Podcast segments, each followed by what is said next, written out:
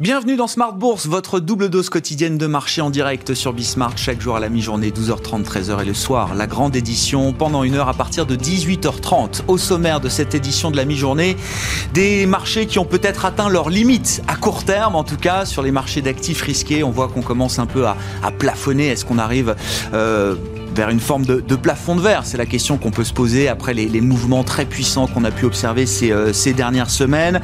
On peut s'interroger également sur les mouvements en dehors des marchés actions, hein, les mouvements de taux sur le 10 ans américain et le dollar. On a vu une, une remontée légère du 10 ans américain, quasiment à 1%, et puis un, 1 dollar qui, euh, qui baisse contre toute devise et contre l'euro notamment, puisqu'on est au-delà de 1,21$ pour 1 euh, euro aujourd'hui. Est-ce que c'est toujours une situation qui a de l'importance du point de vue de la Banque Centrale Européenne. Là aussi, c'est un, une question qu'on pourra se poser au cours de cette, euh, émission. Et puis sur le plan de, l'économie, on n'attendait pas grand-chose des euh, enquêtes euh, définitives en matière de services pour le secteur des services en Europe. Elle reste évidemment très dégradée avec la période de confinement toujours en cours. En revanche, on voit une Chine qui continue de produire un certain nombre de bonnes surprises avec un, un PMI mesuré par l'Institut privé Market Caixin également, un PMI service qui gagne un point en novembre et qui confirme sans doute que la reprise chinoise est en train peut-être de s'équilibrer encore un peu plus au-delà du redressement déjà spectaculaire de l'activité manufacturière. Voilà pour les sujets qui sont sur la table. On en parle avec nos invités jusqu'à 13h.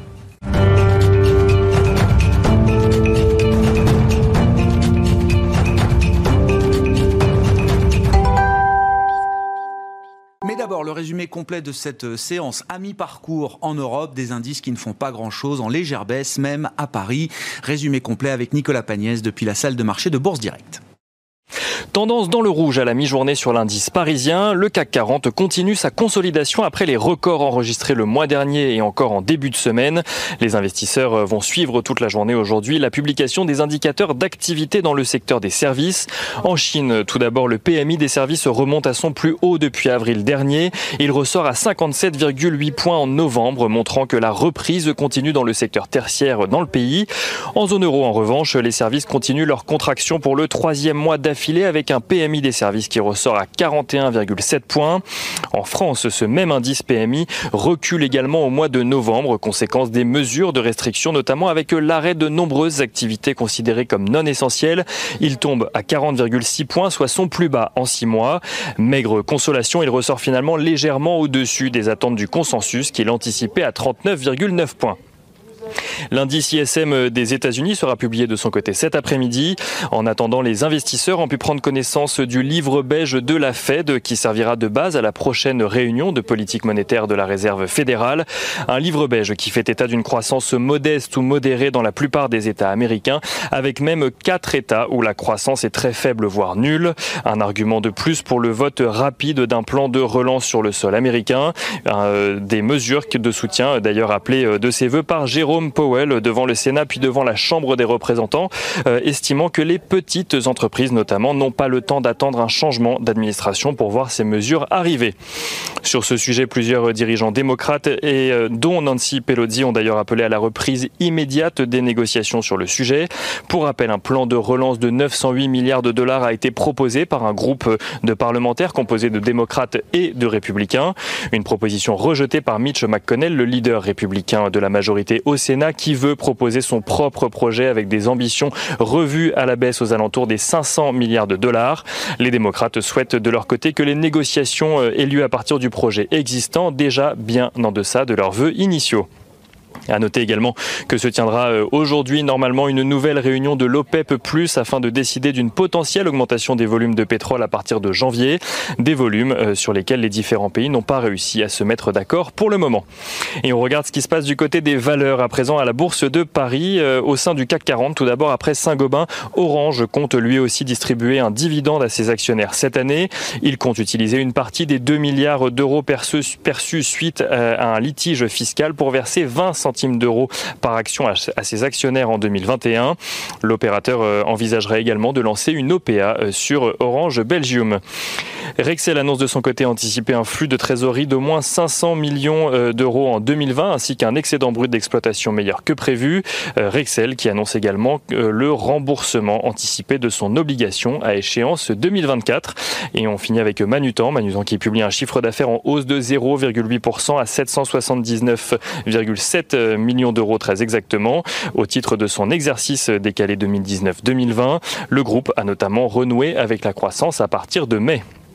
Le pétrole, on en parlait tout à l'heure, s'apprécie à la mi-journée aux alentours des 48 euh, dollars. L'once d'or se négocie, elle, aux alentours des 1800 dollars, tandis que l'euro-dollar passe la barre des 1,21 dollars pour 1 euro, un niveau que la BCE devra prendre en compte lors de sa prochaine réunion de politique monétaire la semaine prochaine. Nicolas Pagnès avec nous en fil rouge tout au long de la journée sur Bismart depuis la salle de marché de Bourse Directe.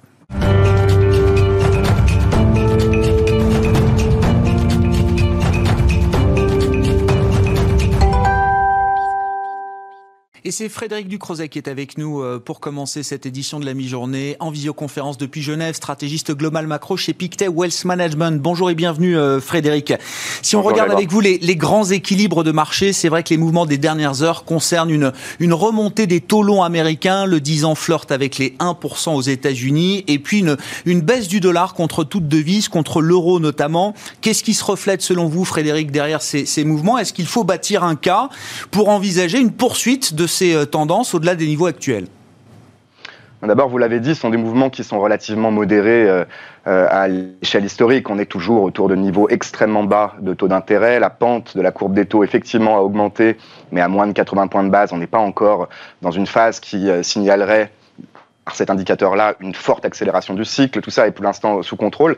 Et puis, je crois que surtout, même si c'est un risque potentiel pour les valorisations de, de marché actions notamment, c'est certain, je crois surtout qu'il y a une différence fondamentale. Une variable qui est aujourd'hui le taux d'intérêt endogène. Euh, c'est un mot scientifique pour dire que c'est tout se tient, tout se lie. Les banques centrales ne toléreront pas une hausse trop euh, prononcée des taux d'intérêt. Euh, on est dans une collaboration aujourd'hui très claire et explicite entre les autorités monétaires et budgétaires. Et donc, on peut imaginer qu'à fur et à mesure, les banques centrales aux États-Unis et en Europe réussissent à par calibrer euh, un intervalle euh, de fluctuation pour ces taux d'intérêt qui sont supportables pour l'économie. Donc en clair, je ne vois pas les taux d'intérêt monter pour de mauvaises raisons, de façon exogène, mais seulement pour des bonnes raisons, pour de la croissance, pour l'inflation. Et dans ce cas-là, la croissance, les marchés et l'économie peuvent le supporter.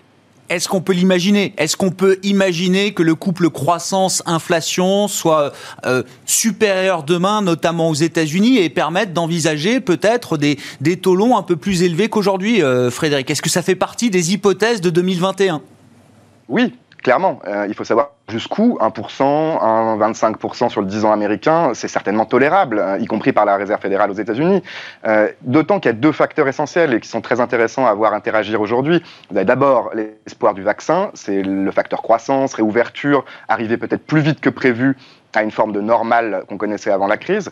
Et puis, il y a le facteur euh, stimulus budgétaire. On avait quand même eu beaucoup d'aléas et beaucoup d'incertitudes aux États-Unis. À nouveau, un espoir qu'on ait un premier paquet de mesures de soutien, notamment aux ménages et aux PME, peut-être un deuxième l'année prochaine. Enfin, euh, le fonds de reprise euh, européen après là aussi beaucoup d'incertitudes politiques. Donc si vous avez tout ça, si toutes les cases sont, cochées, oui, effectivement, la croissance, l'inflation, la croissance nominale, donc, va permettre de supporter des taux d'intérêt nominaux plus élevé, probablement au-dessus de 1% à terme aux États-Unis.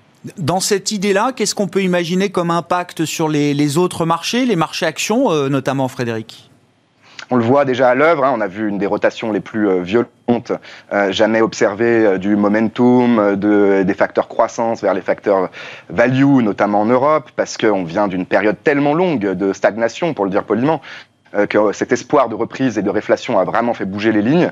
Euh, on est dans un cadre de marché où les repositionnements de portefeuille, notamment en fin d'année, sont euh, plus prudents maintenant, donc une pause, une forme de consolidation. Mais on peut tout à fait imaginer une deuxième vague, si on peut le dire, de reprise, de rotation vers des facteurs plus cycliques, des secteurs plus cycliques, des entreprises value, des financières, l'énergie, tout ce qu'on voit aujourd'hui dans le marché sous la surface d'indices qui sont globalement stables, par exemple sur la semaine. Si on regarde la, baisse du dollar, je le disais, contre toute devise, euh, Frédéric, si on se place du côté européen, euro même plus précisément, euh, cet été, il y a trois mois environ, je crois, hein, Philippe Lane, chef économiste de la BCE, quand l'euro-dollar euh, touchait 1,20, nous disait attention, ça compte. À 1,21, on ne l'a pas entendu réagir. Est-ce que ça compte moins aujourd'hui qu'il y a trois mois, Frédéric? Probablement, et on connaît la position de la BCE. Premièrement, le taux de change n'est pas une cible de politique monétaire, ça c'est très clair. Deuxièmement, on la regarde quand même, et parfois euh, davantage euh, euh, quand on atteint des seuils critiques, symboliques à un 20 effectivement sur l'euro-dollar. La première différence, c'est que le taux de change effectif contre un panier de devises, je pense au sterling qui se reprend un petit peu, je pense à des devises émergentes également, lui n'est pas aussi fort toute proportion gardée, que ce qu'on a pu observer lorsque l'euro-dollar a approché les 1,20 la dernière fois. Et puis deuxièmement, c'est ce que d'autres membres de la BCE comme Philippe Lane, Isabelle Schnabel ou la présidente Christine Lagarde répètent sans arrêt. C'est pas une variable isolée là non plus, c'est une variable qui reflète un contexte macroéconomique de croissance mondiale notamment plus forte aujourd'hui, en tout cas en termes d'anticipation, qu'il y a quelques mois. Et donc vous pouvez supporter là aussi un seuil de douleur quelque part, l'euro-dollar peut-être plutôt vers les 1,25 que vers les 1,20 si la croissance mondiale repart. Je pense aux émergents qui vont bénéficier, on l'espère, euh, d'un dollar plus faible. Et ça change tout, là aussi, pour les perspectives de croissance. En clair, lorsqu'on aura la réunion de la BCE la semaine prochaine, les prévisions de croissance pourraient être malgré tout euh, maintenues globalement constantes, à le moyen terme en tout cas, même si l'euro-dollar a progressé un petit peu plus que prévu. On, reparlera avec vous plus précisément effectivement de la, réunion de la BCE euh, avec vous la semaine prochaine, euh, Frédéric. Mais euh, au-delà de ça, il y a une dernière grosse séquence politique européenne avant la, trêve de fin d'année avec un, sommet européen 10 et 11 décembre, d'ailleurs la semaine prochaine également. Et puis potentiellement le, dossier du, Brexit qui pourrait aboutir à quelque chose, je ne sais pas quoi. Le, marché semble avoir décidé que sur ces deux issues, le sommet européen le plan de relance bien sûr et le Brexit, le, le débouclage sera plutôt favorable. Est-ce que c'est quelque chose qui est tout à fait probable euh, aujourd'hui? Est-ce que ça reste à éprouver encore, Frédéric? Cette séquence politique, on la connaît malheureusement. ça nous rappelle euh, notamment 2015, des épisodes avec la Grèce où euh, au week-end, dimanche soir, dans la nuit, on, on arrachait un accord.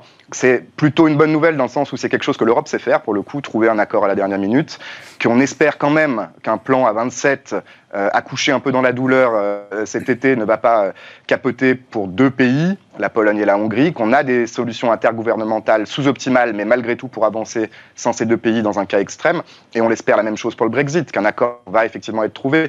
C'est un risque dans la mesure où c'est binaire et où que la mesure où le marché attend effectivement un accord. On a encore un petit peu de temps, notamment sur les projets européens, le budget et le fonds de reprise, 7 décembre et même peut-être fin d'année pour le, le plan de stimulus de, de 1000 milliards d'euros en Europe. Mais il faut absolument les avoir euh, à terme pour que ce scénario de croissance dont on parlait se matérialise. Ça change absolument tout si on n'a pas d'accord du tout sur le Brexit et ou pas d'accord du tout sur le fonds de reprise européen. Merci beaucoup Frédéric. Merci d'être avec nous chaque jeudi à la mi-journée dans Smart Bourse. Frédéric Ducrozet, depuis Genève avec nous en visioconférence, stratégiste global macro chez Pictet Wealth Management.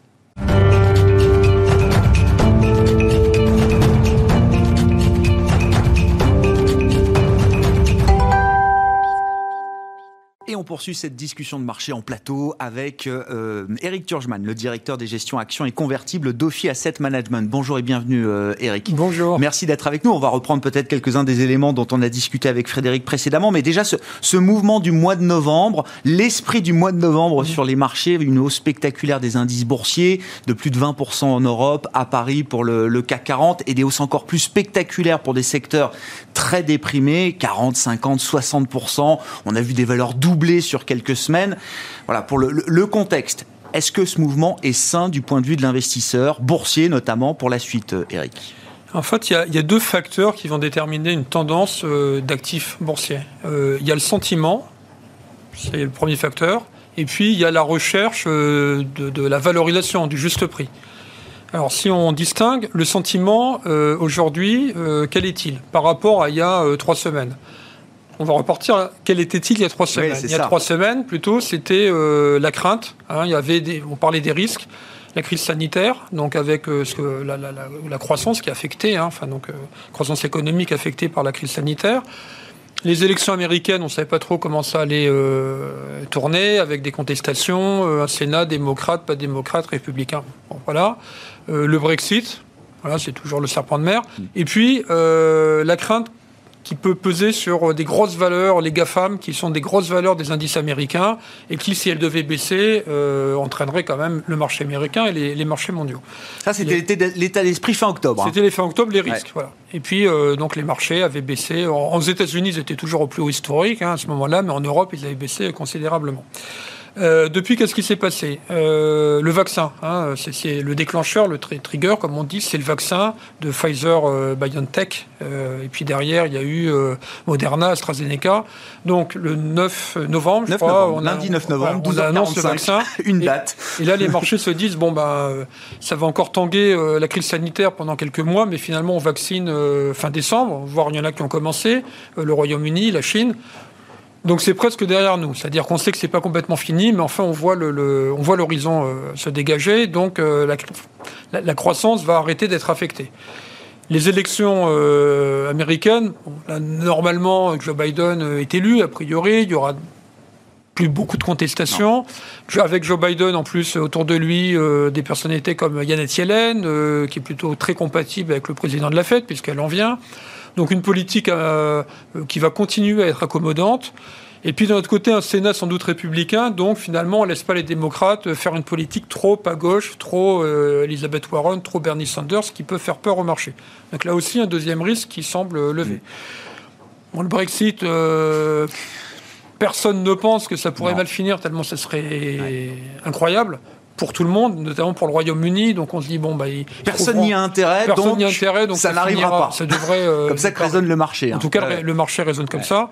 Puis sur les GAFAM, bon, il y a toujours quand même cette crainte euh, d'une régulation un peu plus forte, d'une fiscalité euh, plus forte, parce que finalement, les GAFAM sont trop riches, sont trop puissants, sont trop tout. Quoi. Hmm. Mais donc, il y a trois facteurs qui se dissipent. Donc ça, c'est le sentiment.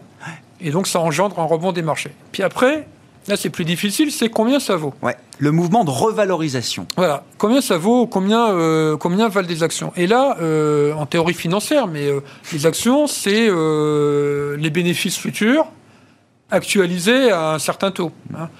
Donc, sans rentrer dans les détails, bah, plus les taux sont faibles et plus la valorisation est élevée. Le problème, c'est que tant que les taux, euh, il y a maintenant euh, des décennies, enfin plusieurs années, oscillaient entre 5 et 10% on arrivait à faire à peu près une règle de 3 et une proportionnalité entre la valorisation des marchés actions et les taux. Quand c'est à zéro, c'est très, très, difficile d'actualiser à zéro. Donc, euh, combien ça vaut bah, En théorie financière, il y en a qui vont dire bon, on peut payer 40 fois les profits, 50 fois, 20 fois. Là, aujourd'hui, on les paye 18 fois en Europe. Ouais pour 2021, 2020. Oui, bien sûr, quand on euh, regarde euh, un an devant. Un hein. an devant. c'est ça. Après 2022, 2023, on n'en sait rien, c'est un peu trop long.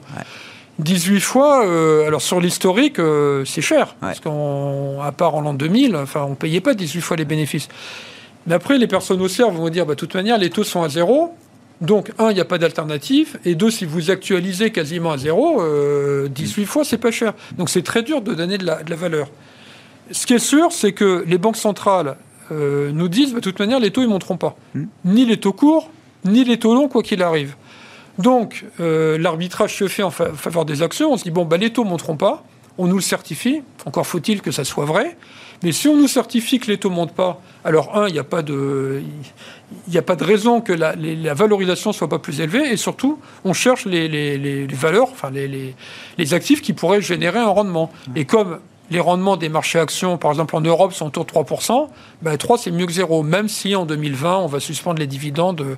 Donc il y a, euh, c'est un peu le fameux, euh, il n'y a rien ailleurs, quoi. Euh, des fétinas, quoi. Ce qui est intéressant quand même dans ce mois de novembre, c'est qu'avec des taux toujours aussi bas, c'est pas les mêmes valeurs et c'est pas les mêmes secteurs qui ont profité de, de l'esprit du mois de novembre, comme je l'appelle. Euh, effectivement, donc euh, bah, dans l'esprit du mois de novembre, il y avait il y a les vaccins, donc euh, la croissance elle est peut-être à moins 4 en, en, croissance mondiale en 2020, mais en 2021, comme on va déconfiner, comme on va arrêter le, carnage sanitaire, ça va aller mieux. L'économie va donc rebondir et les valeurs sensibles à l'économie.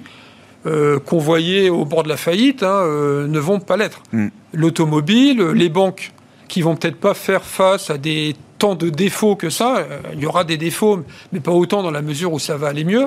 Donc ces valeurs qui étaient complètement massacrées, dont certains c'est presque des dépôts de bilan, remontent. Donc elles remontent. Mais il n'y a pas de rotation sectorielle. Hein. J'entends partout dire qu'il y a une rotation sectorielle. Une rotation, c'est des valeurs qui montent. trop simple. Et oui, et d'autres qui baissent. En réalité, c'est pas vrai. Il y en a qui ont explosé à la hausse, et il y en a qui ont continué à monter un peu. Mais elles n'ont pas baissé. La rotation sectorielle, c'est si on, c'est toutes les valeurs. C'est moins 20 plus 20, quoi. C'est ça. et, eh oui, et pour qu'on ait cette rotation sectorielle avec des moins 20 sur euh, bah, les valeurs défensives ou de croissance, j'aime pas beaucoup ce terme parce qu'elles n'ont pas forcément une grande croissance, mais elles ont une visibilité de la croissance. Et ces valeurs ne baisseront que s'il y a un accident dans leur modèle économique, mais sinon une remontée des taux longs. En temps normal, on devrait avoir une remontée des taux longs puisque tout le monde, enfin les, banques centrales nous disent, puisqu'on est finalement euh, dans un univers déflationniste, on va arroser, arroser, tout faire, voire peut-être même euh, donner des billets de banque, hein, c'est le fameux euh, hélicoptère monnaie, on va tout, tout faire pour créer de l'inflation.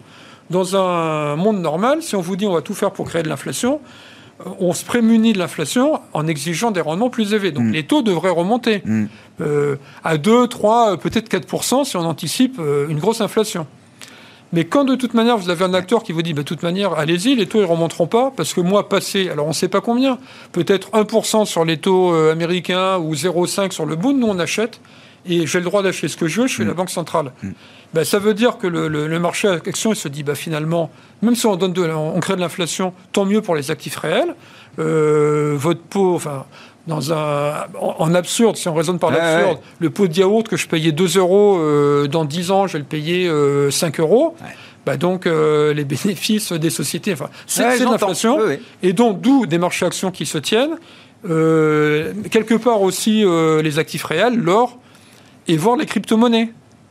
Parce que derrière, le, la crainte, finalement, elle n'est pas tellement sur le marché action, elle est sur, euh, sur les monnaies. Mm.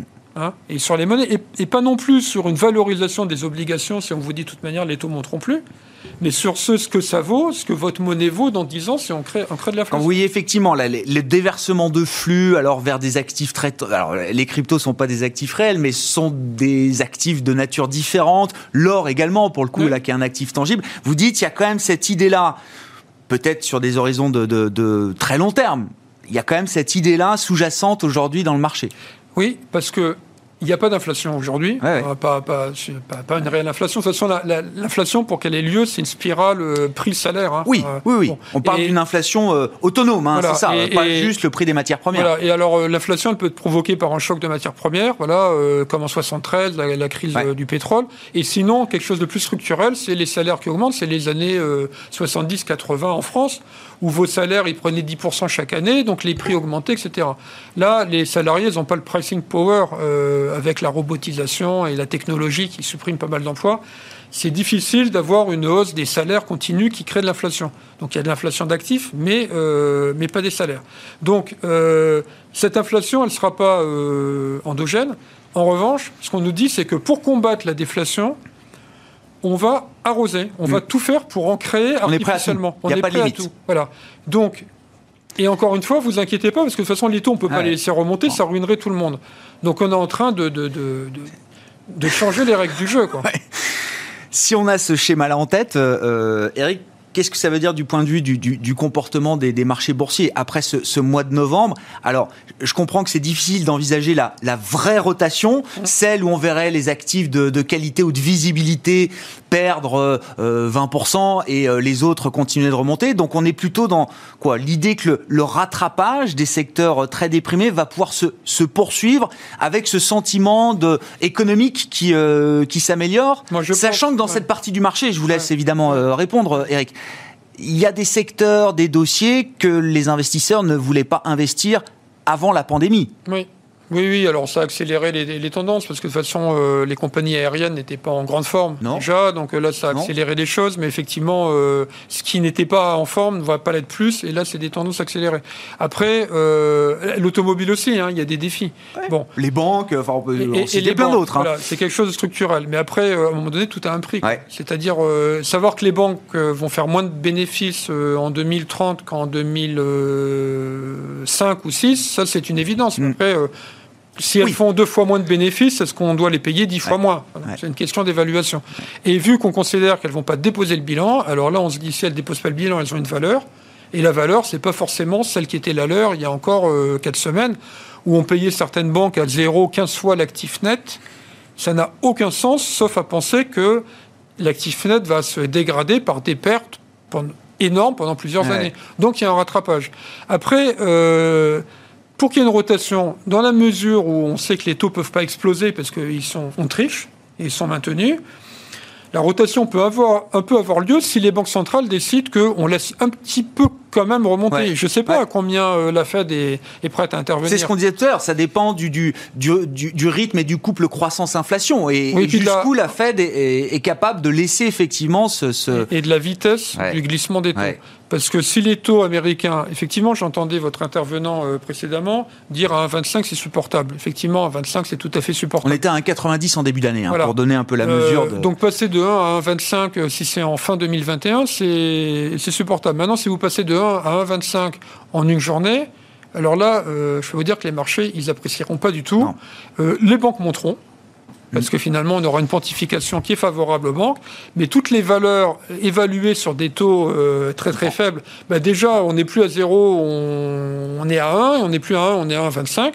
Donc, en termes de, théorie financière de valorisation, on aurait donc quand même sans doute ces valeurs qui sont très très chères qui commenceraient à, baisser, parce que 18 fois les bénéfices, c'est le marché dans son ensemble, mais il y a des valeurs de dites défensives qui se payent 40, 50, 60 fois. Mm. Et je parle même pas de Tesla aux États-Unis, où là on est dans le. C'est autre, chose. C'est autre chose. Oui, oui, c'est autre chose. Mais bon, l'idée d'une poursuite du rattrapage, c'est ce qui vous paraît quand même aujourd'hui euh, central peut-être pour les prochains mois euh, Moi, toujours, je pense, toujours. Je pense que si le marché continue à monter, et pour qu'il continue à monter, il ne faut pas ni effectivement qu'il y ait une violence sur les taux, ni rechute les vaccins, on se rend compte qu'ils ne sont pas performants et là on repart et on reconfine pendant six mois. on revient en arrière. C'est la catastrophe, mais a priori ce ne sera pas le cas. Euh, donc si on, doit, si on doit avoir cette poursuite de l'os du marché, il devrait se faire par des secteurs cycliques euh, qui, ont, qui ont pâti de l'écroulement de l'économie, en toute logique. C'est-à-dire, ce qui se passe devrait perdurer parce que c'est encore c'est encore pas très cher. Hmm. Hein. Une banque qui est passée, alors évidemment, on a pris 50% sur certaines. Ça veut dire que là où on payait 0,18 fois l'actif net, on va le payer 0,27 fois. Mais on est encore très loin de ce bah qu'on connaissait, ne serait-ce qu'il y a 6-9 mois. Hein. Voilà, euh, elles peuvent doubler euh, et vous serez encore à 0,5 fois l'actif net. Donc, euh, et alors, l'autre chose, c'est que personne n'est dessus. Personne n'y croit. Voilà. Ben, personne n'y croit. Et comme les gestions de plus en plus sont devenues des gestions momentum, euh, qu'il y a eu des indices, des ETF, tout ça, sur des, des, secteurs de croissance qui ont le vent en poupe, plus personne n'est investi, en tout cas, dans les, Enfin, il y a bien quelqu'un qui investit, mais peut-être des entreprises, des fonds de voilà. Mais, Donc il y a une risque de course au papier, un peu d'emballement de, de, ce point de vue-là. Bah, oui, oui, oui. Merci beaucoup Eric. Merci d'avoir été avec nous pendant ce quart d'heure à la mi-journée sur euh, Smart Bourse, dans Smart Bourse, sur Bismart. Eric Turgeman, le directeur des gestions actions et convertibles d'Ophi Asset Management. Fin de cette édition de la mi-journée de Smart Bourse. On se retrouve ce soir en direct à 18h30 sur Bismart.